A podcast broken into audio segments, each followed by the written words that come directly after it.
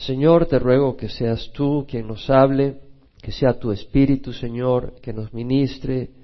Señor, gracias que es tu palabra la que venimos a estudiar. No venimos a oír a un hombre hablarnos de psicología, de lo que piensa, no venimos a ver a un hombre popular, venimos a conocer de tu palabra, Señor. Y lo único que pedimos es que tú abras nuestro corazón, que tú abras nuestra mente y, Señor, que tú nos instruyas, nos animes, nos sanes, nos vivifiques, nos fortalezcas y Señor, nos acerques a ti y nos des una revelación aún mayor de ti, Señor.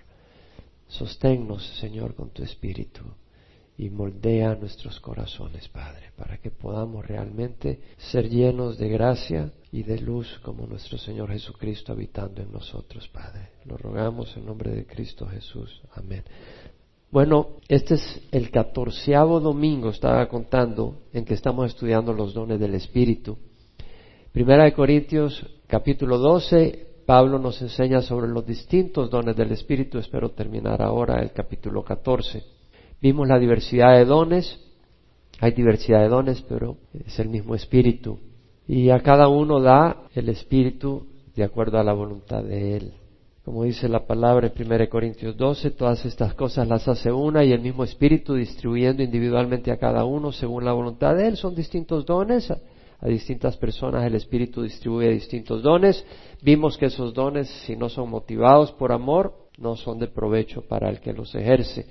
Podemos tener un corazón dadivoso, pero si no es motivado por amor, sino por otros intereses, de nada me aprovecha. Puedo tener dones de profecía, de conocimiento, pero si no tengo amor, nada soy, dice Pablo muy importante en nuestro corazón realmente tomar en serio esto para que no corramos en vano. Y luego en el capítulo 14 Pablo nos habla y nos aclara en los primeros 25 versículos sobre el don de lenguas y el don de profecía porque había mucha confusión en la iglesia en Corinto.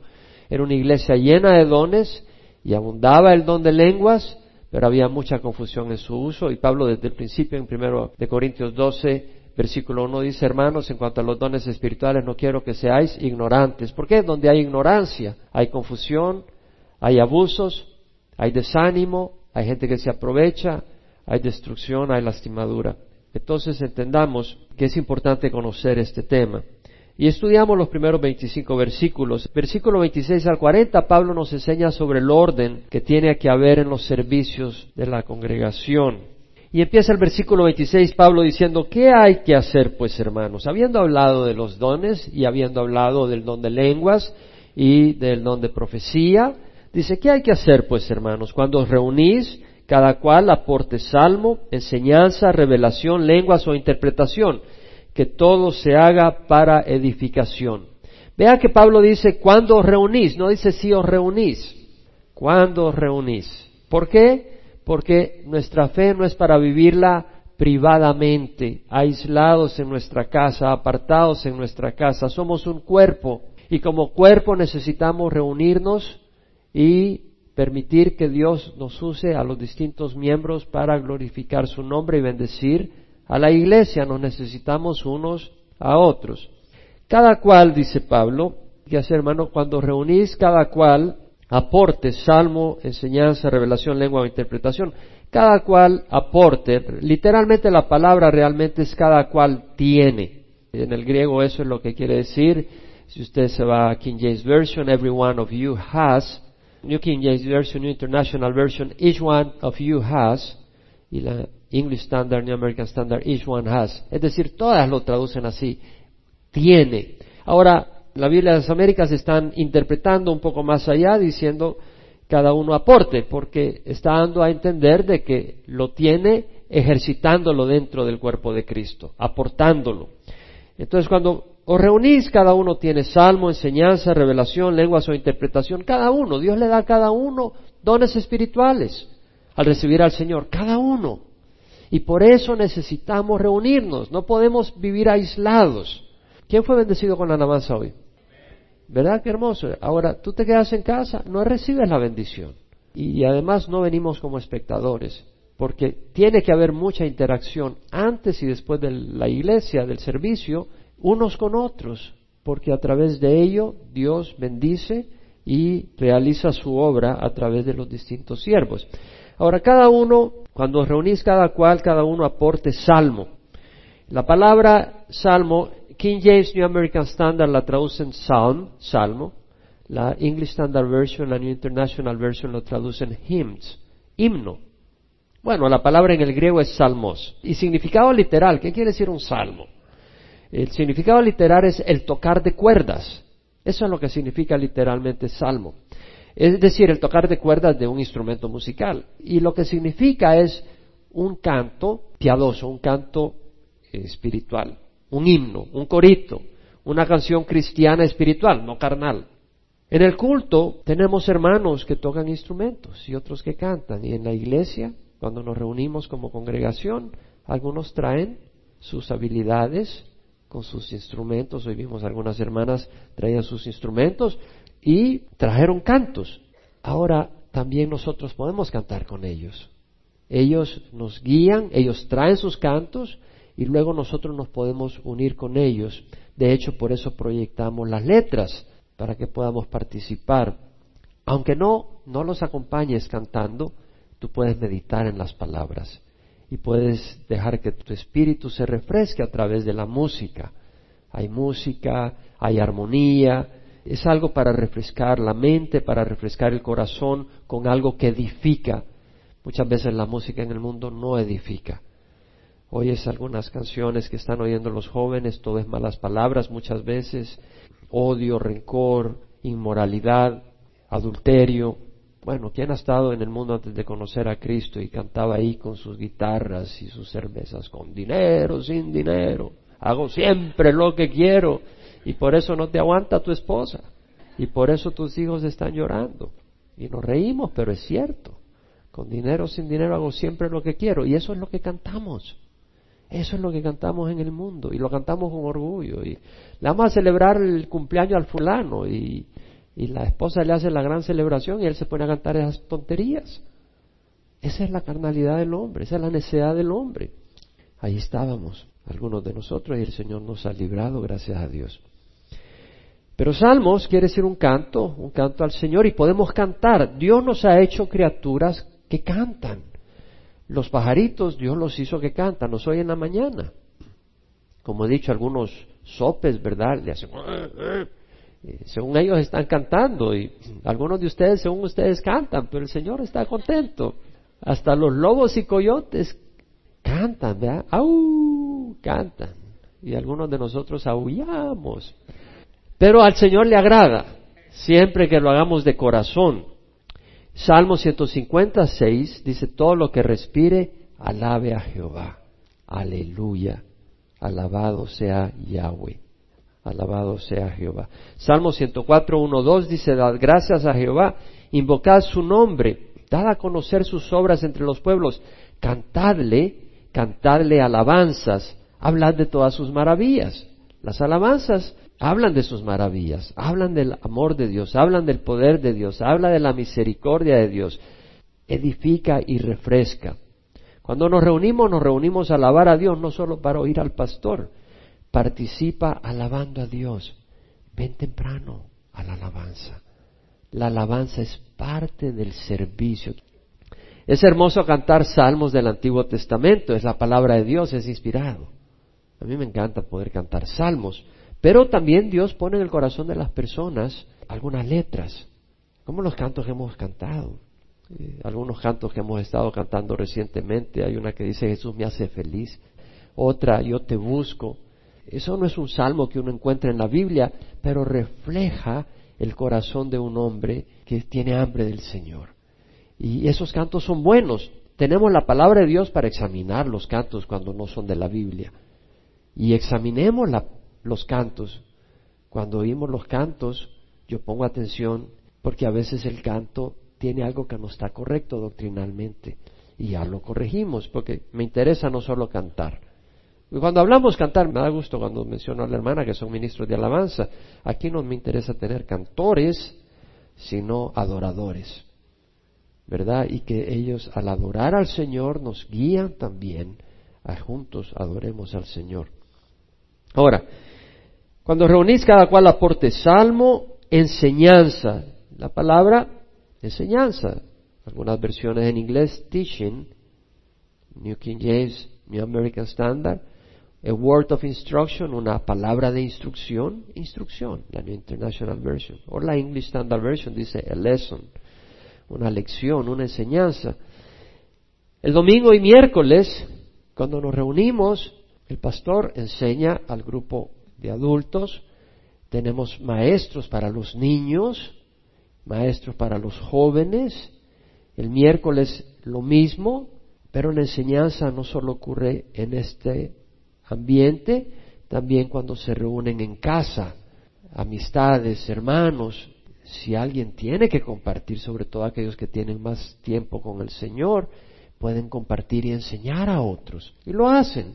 Se reúnen y comparten.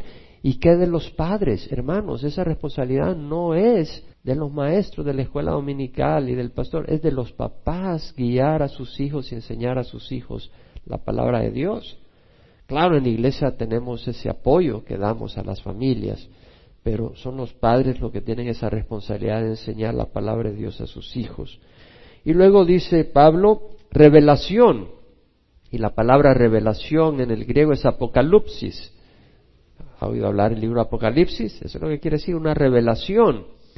El significado literal es descubrir algo, destapar, quitarle la tapadera a algo para que usted pueda ver, desnudar, desvestir. En Efesios 1, 16, 17 es un versículo que nos ayuda a entender el significado de revelación. Dice, Pablo, no ceso de dar gracias por vosotros, haciendo mención de vosotros en mis oraciones, pidiendo que el Dios de nuestro Señor Jesucristo, el Padre de Gloria, os dé espíritu de sabiduría y de revelación en un mejor conocimiento de Él. Es decir, nosotros necesitamos que el Espíritu Santo nos abra los ojos para entender la esperanza que hay en Dios, que nos abra los ojos para entender quién es Jesucristo, porque solo nos lo dicen y entra en nuestra mente no vemos. Pablo oraba para que la iglesia en Éfeso pudiera poder conocer el amor de Dios, la anchura, la longitud, la altura y la profundidad de ese amor que sobrepasa entendimiento. Se necesita que el Espíritu nos dé ese entendimiento. Y como lo he mencionado muchas veces, a veces estamos leyendo algo y de repente el Señor nos abre la mente lo que realmente significa. Y nos abre la mente del amor del Señor, de la grandeza del Señor. Y podemos compartirlo con otros. Compartir esa revelación que el Señor. No estamos hablando de nueva doctrina, ni de nueva palabra revelada, porque la palabra ya está escrita de Génesis Apocalipsis. Si tú me traes una nueva doctrina, esa revelación no es de Dios, es del diablo, vestido como ángel de luz. Pero entendemos el espíritu de revelación. Y luego dice lenguas, o sea, algunos tienen lenguas y no está hablando de los que le gusta chismear. No está hablando de eso, sino lenguas. O interpretación, que todo se haga para edificación. Pablo cuatro veces en 1 Corintios 14 habla de hacer las cosas para edificación. Versículo 27 al 28, Pablo dice, si alguno habla en lenguas, es decir, no todo el mundo habla en lenguas. El don de lenguas, ya estudiamos eso el domingo pasado no son lenguas conocidas, son palabras misteriosas que uno no conoce, solo las conoce Dios, por lo tanto no son idiomas conocidos en el mundo. Y se necesita una interpretación, no se necesita ir a una escuela a aprender francés porque te enseñó el Señor a hablar en francés y no sabes lo que dice, vas a aprender francés para saber lo que estás diciendo. No, son misterios. El que habla en lenguas habla en misterios, no le habla a los hombres, le habla a Dios. Nadie le entiende, solo Dios, porque habla misterios. Si alguno habla en lenguas, que hablen dos o lo más tres y portuno y que uno interprete. Y luego dice, pero si no hay intérprete que guarde silencio en la iglesia y que hable para sí y para Dios. Me llama la atención de que Pablo, siento yo una revelación, hablando de revelación, pienso que ayer el Señor me dio una revelación más del don de lenguas, sobre el don de lenguas. Y es que pienso que Pablo no tenía el don de interpretación. Y no solo eso, pienso que había poca gente que tenía el don de interpretación. Y se lo voy a explicar por qué. Ayer meditando en lo que había enseñado en lenguas el domingo pasado. Eh, si usted se da cuenta en el capítulo 14, versículo 5, Pablo dice, yo quisiera que todos hablarais en lenguas, pero aún más que profetizaras, pues el que profetiza es superior al que habla en lenguas, a menos de que la interprete para que la iglesia reciba edificación a menos de que la interprete. Aquí Pablo está diciendo que el que hable lengua sea el que la interprete, a menos que la interprete. Está hablando del que habla en lenguas es el que la va a interpretar. Obviamente no había mucha gente que interpretara, si no Pablo no tuviera que preocuparse por eso. Pero dice que la interprete. En 14, 12 Pablo dice, vosotros, puesto que anheláis dones espirituales, procurad abundar ellos para la edificación de la iglesia. Por tanto, el que habla en lenguas, piden oración para que pueda interpretar. Una vez más, es al que hable lenguas que Pablo le dice, piden oración para que pueda interpretar. En otras palabras, no había muchos que interpretaban en lenguas. Y Pablo dice, el que hable en lenguas que pida que pueda interpretar. Y se me hace que Pablo no tenía el don de interpretación y que nunca habló mucho, tal vez alguna ocasión, si acaso, pero que no hablaba en lenguas en público, porque Pablo tuvo que aclarar que él hablaba en lenguas. Y tuvo que aclarar diciendo que hablaba más que todos. ¿Por qué tuvo que aclararlo? Porque la gente no lo sabía. Si usted se da cuenta en 1 Corintios 14, 18, Pablo dice, doy gracias a Dios porque hablo en lenguas más que todos vosotros. Sin embargo, en iglesia prefiero hablar cinco palabras con mi entendimiento que diez mil palabras en lenguas. Si Pablo tuviera el don de interpretación, no hubiera dicho eso. Porque si él mismo las interpreta, la iglesia se edifica. No hubiera tenido que decir eso. Pablo no tenía el don de interpretación. Pablo tenía el don de lenguas, pero no lo hacía en público, él personalmente. ¿Por qué? Porque él no tenía el don de interpretación. Por eso dice, yo prefiero hablar cinco palabras con mi entendimiento para instruir también a otros antes que diez mil palabras en lenguas. Y lo aplica personalmente. Si Pablo pudiera interpretar, lo hubiera aplicado a una tercera persona, no a él personalmente. Así que información que doy. Porque es importante conocer, porque hay mucha confusión sobre este don. Ahora Pablo dice, dos o a lo más tres que hablen. ¿Por qué? Pablo tiene que poner una restricción por el abuso que había. Los servicios se habían convertido en que todo el mundo hablaba en lenguas y había un desorden. Y luego dice por turno. Qué triste de que ambas cosas se desobedecen en muchas iglesias. Yo he estado en Latinoamérica, en iglesias donde todo el mundo está hablando en lenguas a la vez, pero está desobedeciendo la palabra. Y si no hay intérprete, que guarde silencio en la iglesia. En las reuniones del domingo tenemos un programa y es que hay una enseñanza, hay alabanza. Ese es el programa que tenemos. Y lo mismo el programa el miércoles, amplitud mayor en cuanto a los dones del Espíritu, porque todos los dones son necesarios y de edificación. Por supuesto, si se llevan a cabo en la manera que el Señor lo prescribe. Versículo 29 al 31. Y que dos o tres profetas hablen y los demás juzguen. Pero si a otro que está sentado le he revelado algo, el primero calle, porque todos podéis profetizar uno por uno, para que todos aprendan y todos sean exhortados. Dos o tres profetas hablen y los demás juzguen. Ya hemos hablado del don de profecía. ¿Dónde profecía tenemos que tener cuidado de decir el Señor dice. Tenemos que tener cuidado porque hay mucho abuso. Y lo vemos en Jeremías, como el Señor da esa advertencia. El que tenga un sueño, que cuente su sueño. No esté diciendo, no quiere decir que andes contando a todo el mundo lo que soñaste. El que tenga un sueño, cuente su sueño, pero el que tenga mi palabra, que hable mi palabra con fidelidad. ¿Qué tiene que ver la paja con el grano? Dice la palabra. Mi palabra es como fuego dice Jehová, como martillo que despedaza la roca. Entonces, la palabra de Dios es, es vital. Ahora, hay profecía, y la profecía, vimos que en el Antiguo Testamento y aún en el tiempo de los apóstoles podía implicar profetizar un evento futuro. Y yo ya cuando expliqué esa parte de profecía, existe aún hoy en día.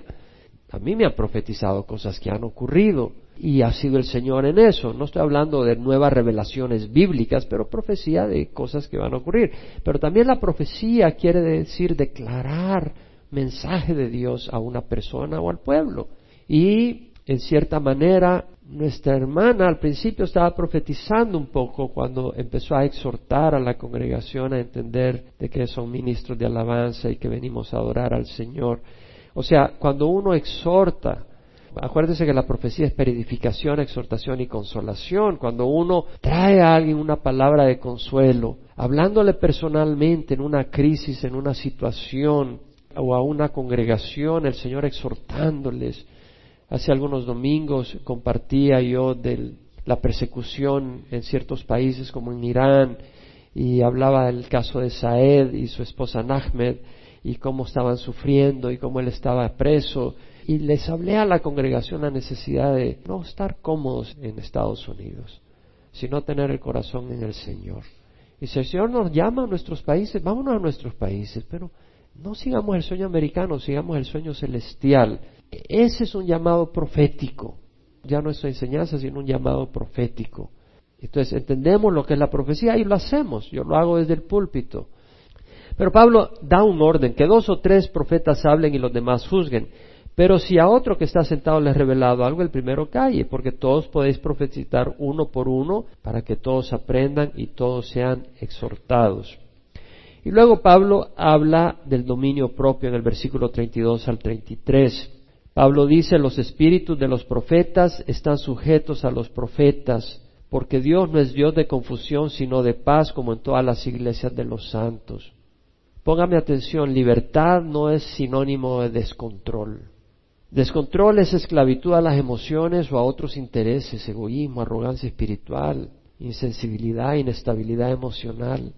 No, eso no es libertad. Libertad es que tienes capacidad de dominio propio. No eres esclavo de las emociones. No eres esclavo de...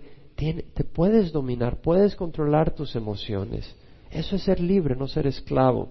Y orden es muy distinto al desorden. Y Pablo está diciendo acá que los servicios tienen que llevarse a cabo en orden. Muy importante. Los espíritus de los profetas están sujetos a los profetas. Estaba leyendo algo de Warren Wiersbe que compartía que estaba yendo a unas conferencias de pastores. Y en esas conferencias a él le tocaba hablar después de otro pastor.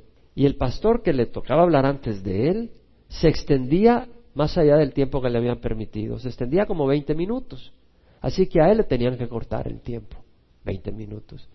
Entonces cada vez que lo veía le decía, sí, Warren le dice, es que cuando el espíritu te toca, no hay pare. Y él le dice, sí, pero el espíritu de los profetas están sujetos a los profetas, le decía. Cierto, algunas personas pueden estar con el Espíritu Santo, pero el Espíritu Santo, uno de los frutos del Espíritu Santo es dominio propio. El fruto del Espíritu es amor, gozo, paz, paciencia, benignidad, bondad, fidelidad, mansedumbre y dominio propio. Un hombre espiritual tiene dominio propio. Un hombre puede tener el don del Espíritu, es decir, el Espíritu Santo, y puede tener dones del Espíritu, pero no el fruto del Espíritu y el fruto del Espíritu incluye dominio propio. Hay personas que usan el Espíritu Santo como una excusa para su desorden e insensibilidad a los demás. Vienen y te caen como piedra, porque el Espíritu, no, el Espíritu no necesariamente es así. Y el Espíritu Santo no nos quita el control. Nosotros mantenemos control de nuestra voluntad para obrar de manera sabia y prudente según la ocasión. En Efesios 5:18 Pablo dice, no os embriaguéis con vino, en el cual hay disolución, sino sed llenos del Espíritu. El vino embriaga, el Espíritu no te embriaga, el Espíritu te llena, te bendice, no te enloquece. Debemos de controlar nuestras conductas en público, conscientes y sensibles de los demás por el bien y el provecho de todos. Eso es amor cristiano, no tratar de exaltarnos en nuestros dones. Pablo también dice acá, ponga atención, Dios no es Dios de confusión, sino de paz. En el servicio no tienes que sentirte atemorizado, a menos que el Espíritu te hable y te traiga convicción de tu pecado. Pero hay lugares que tú vas y eso parece una locura y te da miedo. Ves al pastor y los ojos rojos ahí. Ven, te voy a caer en el Espíritu y te empieza a empujar para que te caigas y te da miedo. Tú quieres que el Espíritu te bendiga, no que te tire el pastor para afuera. El Espíritu Santo es paz. De nuevo, el fruto del Espíritu es amor, gozo, paz. Entonces, en un servicio debes de sentir paz. O el Espíritu mismo trayendo convicción y arrepentimiento. Y el fruto del arrepentimiento es paz. Tú puedes decir, ahí estaba el Espíritu, pero no hay arrepentimiento y sigues siendo la misma persona pesada, ingrata, como entraste. Ahí no. No hubo nada, no hubo ningún cambio en tu corazón. Lo que nos interesa es que nuestro corazón sea transformado y moldeado a la imagen de Jesús. Luego Pablo habla de la participación de las mujeres. La mujer dice, guarde silencio en las iglesias porque no les es permitido hablar, antes bien que se sujeten, como dice también la ley. Y si quieren aprender algo, que pregunten a sus propios maridos en casa, porque no es correcto que la mujer hable en la iglesia. ¿Acaso la palabra de Dios salió de vosotros o solo a vosotros ha llegado? Bueno, esta es palabra de Dios y es instrucción de Pablo a la luz del resto de las escrituras. Vamos a ver algunos versículos que nos ayuden a aclarar esto y entendamos.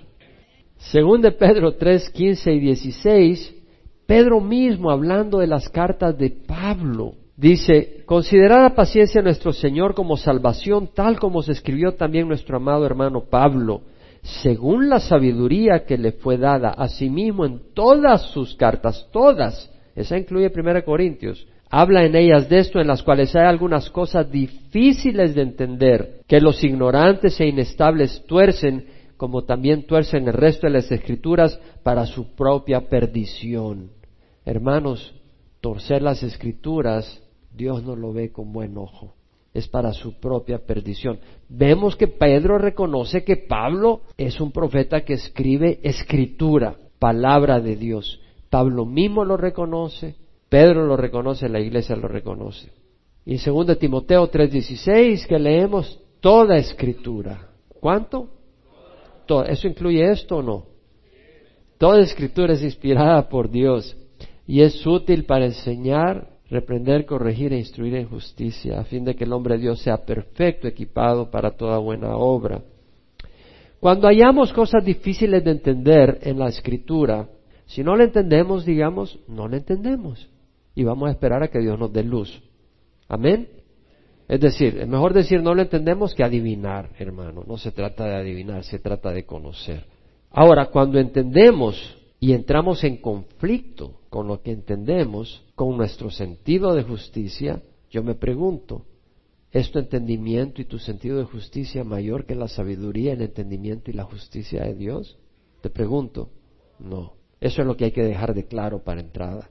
Cuando entras en conflicto con lo que te dice Dios, tienes que decidir a quién honrar, si a tu entendimiento y tu sentido de justicia o el entendimiento de Dios su justicia, su sabiduría y su palabra. Las mujeres son claves en el hogar y en el cuerpo de Cristo, no hay duda de ello. En Tito 2, 3 al 5, Pablo está hablando de las ancianas, las mujeres mayores de madurez dentro de la iglesia. Y dice que enseñen a las jóvenes a que amen a sus maridos. La mujer ha de enseñar a las más jóvenes a amar.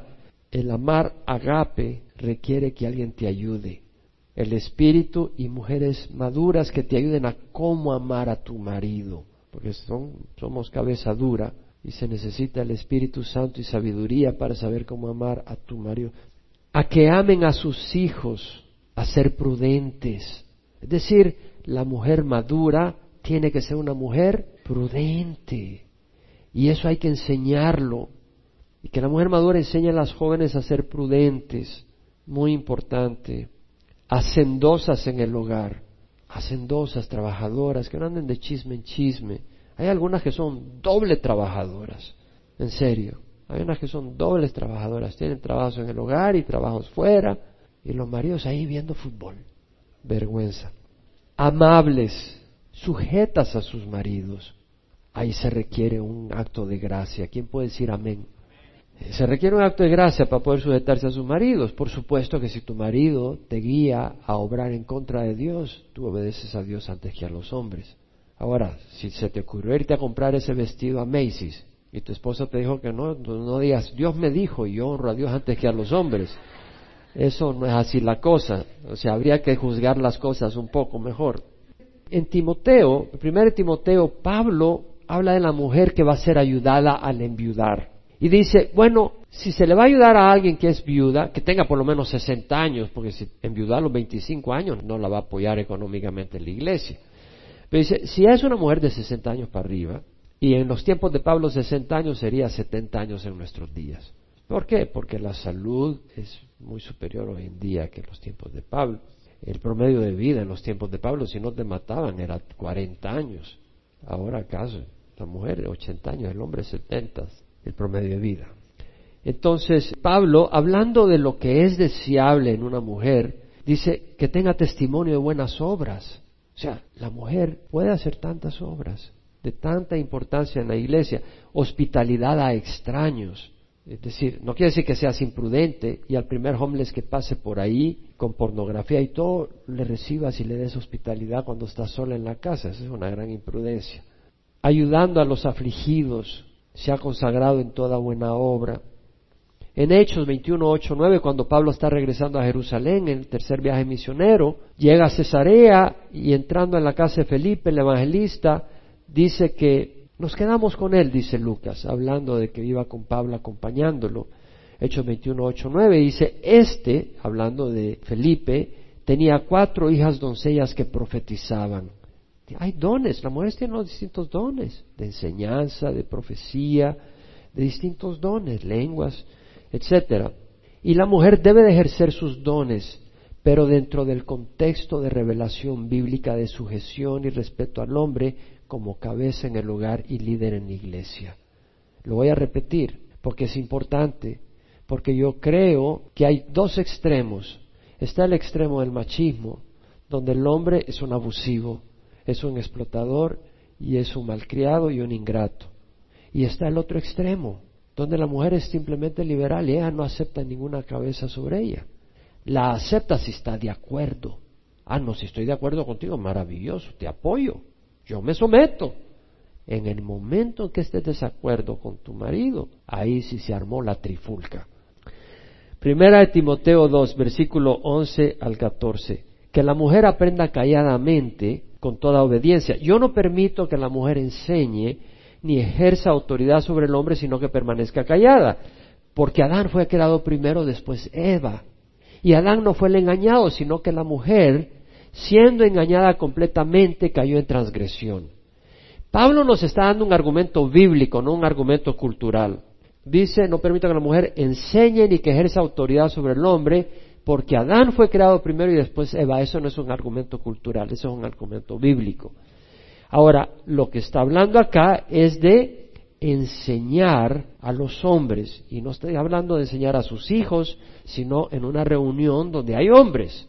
Y lo que está diciendo Pablo, yo no permito que la mujer enseñe ni ejerza autoridad sobre un hombre, porque Adán fue creado primero y después Eva. Hermana, si no te gusta, el problema no es conmigo, es con el Señor, porque el Señor lo estableció. Por eso está en error las congregaciones que tienen una pastora. Son un error porque la pastora está en autoridad espiritual de los líderes que están sirviendo con ella. Y ahí esa pastora está en contra de la escritura. Y Adán no fue el engañado, sino a la mujer siendo engañada completamente cayó en transgresión. Entonces, el propósito acá de Pablo es, hermanos, tiene que haber un orden. Y ese orden es una bendición. Ahora tú dices, pero mi esposo no es cristiano, no conoce al Señor. Tú recibes la guía espiritual de tu esposo, si tu esposo conoce al Señor. Pero si no conoce al Señor, el Señor te guía y te dirige. Y de todas maneras, en la iglesia hasta el pastor, los siervos, y las hermanas, y tú tienes la palabra de Dios y, y, tienes la guía y dirección del Señor. El Señor no abandona a sus hijos.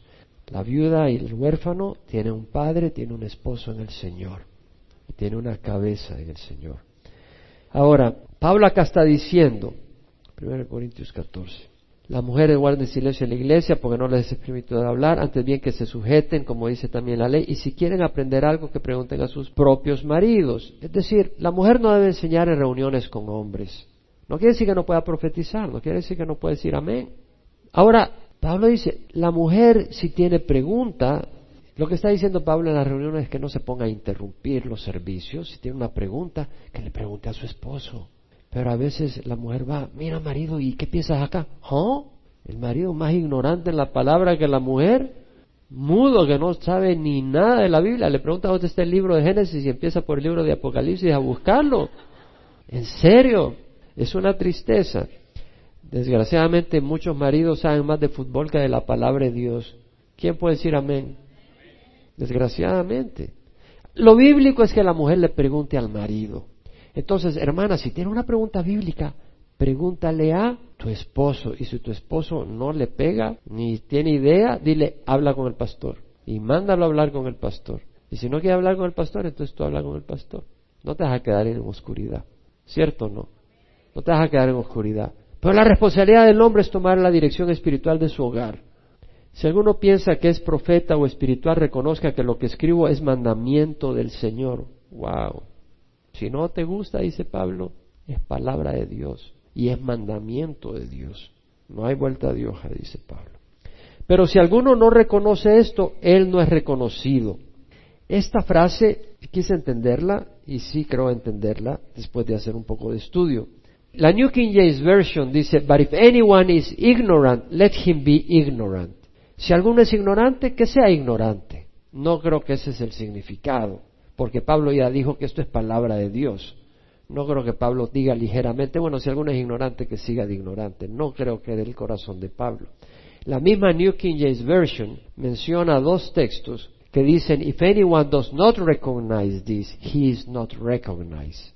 Si alguien no reconoce esto, él no es reconocido. La English Standard Version y la New American Standard Version dice, if anyone does not recognize this, he is not recognized.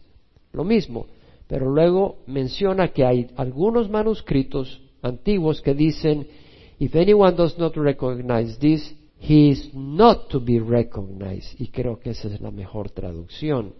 Lo que está diciendo acá Pablo, ya que enfatiza que esto es un mandato del Señor, que si alguien no reconoce y acepta esta enseñanza de conducta dentro de la iglesia y cómo ejercer los dones dentro de la iglesia, él no debe ser reconocido dentro de la iglesia. Debe ser ignorado, no se le debe prestar atención a su manera desordenada y rebelde de conducirse. No creo que indique condenación, porque hay muchas personas que ahí quieren que todos hablen en lenguas a la vez. Y a veces el pastor está desde el púlpito orando y se levanta y empiezan a orar en voz alta pero distinto a lo que el pastor está orando. Entonces, ¿cómo vamos a saber con quién orar? Es decir, por eso cuando nos reunimos a orar, si es en silencio, todo el mundo puede orar lo que quiera, pero para eso te puedes quedar en casa. Pero si nos reunimos como congregación, lo mismo los martes de oración, cuando oramos, uno está orando y los demás están apoyando, dejándose guiar por el Espíritu, pero en silencio. Tal vez puedes decir amén, alguna palabrita, pero no. Ya me ha tocado tantas veces que estoy orando con alguien y se pone esa persona a orar en voz alta y se me va la onda a mí. Yo ya no sé ni qué orar porque o le escucho a ella o, escucho al Señor que, y me callo, me callo para que la persona ore ya cuando termine. Y algunos oran tan largo y aprendí qué voy a hacer la próxima vez. La vez pasada dice, creo que era allí Magui, que alguien se puso a orar y no paraba de orar. Entonces le dijo a la congregación, bueno, mientras fulanita termina de orar, vamos a cantar un canto. Qué buena cosa, eso es lo que vamos a hacer la próxima vez. Así que si usted en la reunión de oración empieza que le dan cuerda y no termina, va a decir, ok hermanitos, mientras nuestra hermanita o nuestro hermanito está orando, que siga orando por nosotros, vamos a alabar al Señor. Así que ya saben, hint, hint, la próxima vez ya sabe. Por eso me gusta leer los comentarios, uno aprende.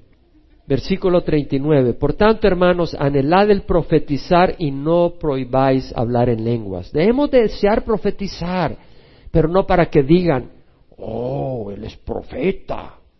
No ese es el propósito, sino porque la profecía edifica. Amén. La profecía edifica. Y si Dios te está usando, que no se te suba la cabeza, ¿cierto?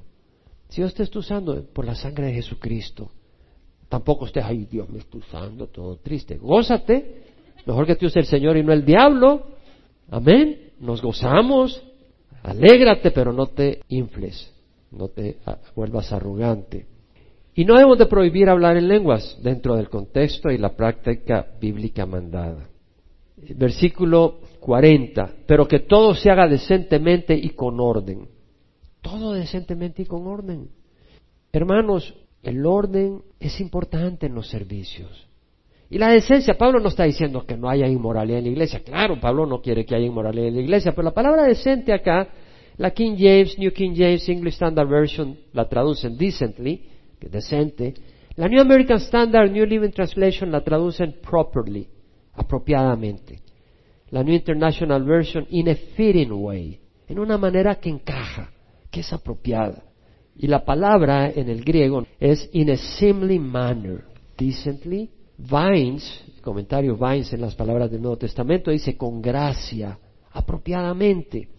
Es decir, que todo se haga, todo, no hay exclusividad, no hay excepciones, que todo se haga en forma apropiada, no alocadamente, no escandalosamente, no alborotadoramente, no vanidosamente, no presuntuosamente, no con insolencia, en forma impertinente. Oh, es que es el espíritu. El espíritu no es impertinente, no es arrogante, con orden. Unas traducciones dicen in order en inglés, otras dicen in an orderly manner, en una manera ordenada. In an orderly way, dicen otras traducciones. La palabra en el griego taxis quiere decir order, orden, un arreglo ordenado. Algunos creen que el desorden en la organización, ahí estaba el espíritu, porque había desorden y desorganización, no mis hermanos. El Espíritu Santo es orden y organización. Terminamos los dones del Espíritu, pero hay tanta confusión. Algunos de ustedes vinieron al Señor en nuestra congregación, bastantes de ustedes, pero los que tenemos tiempo de caminar y hemos andado en varios lugares, sabemos lo que, estamos hablando y la importancia de esto. Porque algunos tienen mucha confusión y esa confusión no se elimina a veces en un día. Y por eso hemos tomado el tiempo. Sé que no es un, los dones del Espíritu, sobre todo para la gente que viene por primera vez a la iglesia. ¿De qué está hablando el pastor? Pero nosotros enseñamos la palabra verso por verso, capítulo por capítulo. Estudiamos la escritura porque lo que nos interesa es la palabra de Dios, no lo que piensa un hombre. Y no nos interesa que traiga hoy un tema, mañana otro, el que se le ocurra, sino que vamos toda la palabra de Dios. Queremos conocer la palabra de Dios. Que Dios nos guíe y nos instruya. Tal vez tú no tienes al Señor. Te vas al infierno. Así de sencillo. Dice la palabra del Señor que el testimonio es este, que Dios nos ha dado vida eterna y esta vida está en su Hijo. El que tiene al Hijo tiene la vida el que no tiene al Hijo no tiene la vida. Tener al Hijo no es tener una cruz de oro. Cristo no murió en una cruz de oro y no la llevaba en el cuello. Él la llevó en sus espaldas, sangrando. Era un símbolo, además de que era un suplicio, era un sufrimiento, era algo pesado. Él estaba flagelado, sangrando.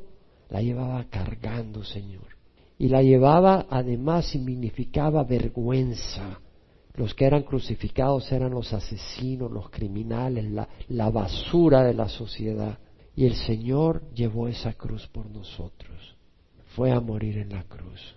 Y nosotros no tenemos derecho a gobernar nuestras vidas. Número uno, no sabemos gobernar nuestras vidas, por eso hay tanta crisis en nuestras vidas. Queremos gobernar a nuestros hijos, a nuestros cónyuges, pero no nos podemos gobernar nosotros mismos. Mire el mundo cómo está. Los presidentes quieren gobernar las naciones, no se pueden gobernar ni a sí mismos. No podemos gobernarnos a nosotros mismos, ninguno de nosotros. Necesitamos a un pastor, a Jesucristo que guíe nuestras vidas. Ahora algunos dicen, Señor, Señor, y Jesús dijo, no todo el que me dice Señor, Señor entrará en el reino de los cielos. ¿Por qué me decís Señor, Señor y no haces lo que yo digo? Cuando venían algunos hombres a ser bautizados, Juan Bautista le dijo, camada de víboras, ¿quién nos enseñó a huir de la isla venidera?